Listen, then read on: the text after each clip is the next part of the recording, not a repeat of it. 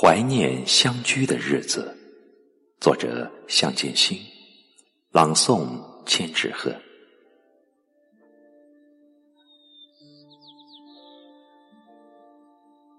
以一种闲适的心情潜入乡间，水塘深处传来细若游丝的声音。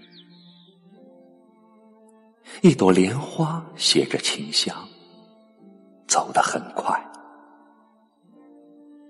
许多年前，母亲讲的那些诱人的传说，在我长大的过程中，一段一段暗淡下去。又是谁在小木楼上吹起玉笛，惊得雪中的梅花？纷纷坠落，那些令人心颤的歌谣，淋上了梅雨，古老而凝重。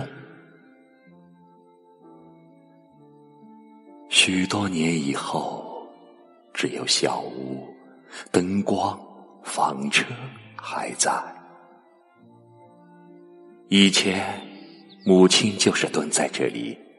为我做些缝补的事情，打发着清静的时光。